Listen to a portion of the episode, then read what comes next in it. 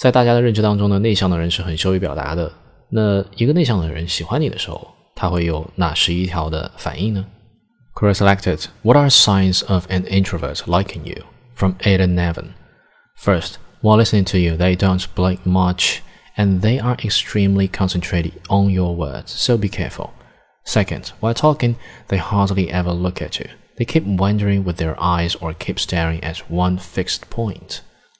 Third, although they don't really stare you right in the eye, the eye contact is definitely there, especially when you are talking. Fourth, they seem nervous and excited at the same time. Fifth, they smirk a lot, bite their lips, adjust their hair, move their fingers, etc. Sixth, on the outside, they may seem unsettled, but they do feel comfortable talking with you. They put their sentences together very carefully. They are not afraid of silence and occasional stares. Seventh, you'll soon begin to notice that they agree to do things out of their character just to spend more time with you and earn your friendship. Eighth, they seem genuinely interested in you. They want to know your opinion on controversial topics. Ninth, they talk extraordinarily long with you.